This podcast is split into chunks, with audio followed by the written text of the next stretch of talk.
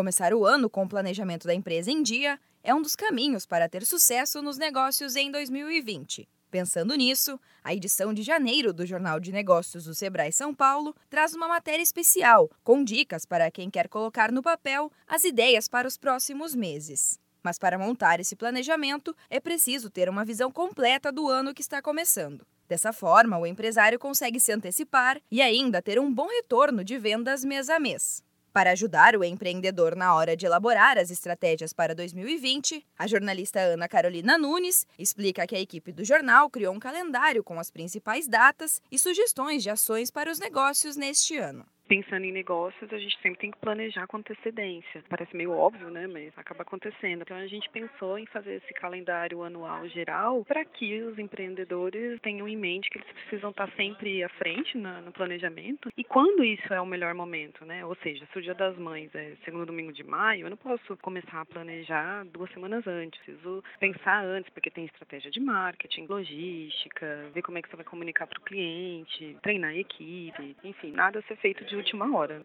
E assim como um plano estruturado pode auxiliar nos negócios, ter uma boa rede de contatos também é fundamental para resultados positivos ao longo do ano. A jornalista Ana Carolina Nunes, do Jornal de Negócios, conta que a publicação traz uma matéria sobre networking e como isso contribui para a empresa ter essa rede de contatos, uma rede positiva, uma rede azeitada, digamos assim.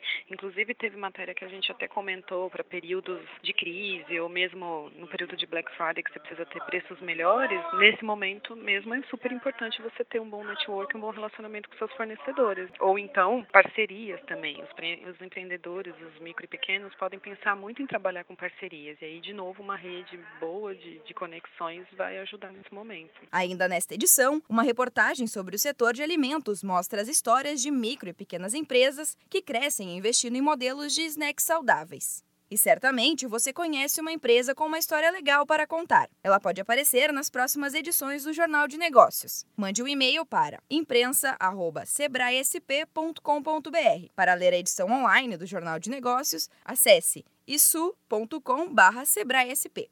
Da Padrinho Conteúdo para a agência Sebrae de Notícias, Giovana Dornelles.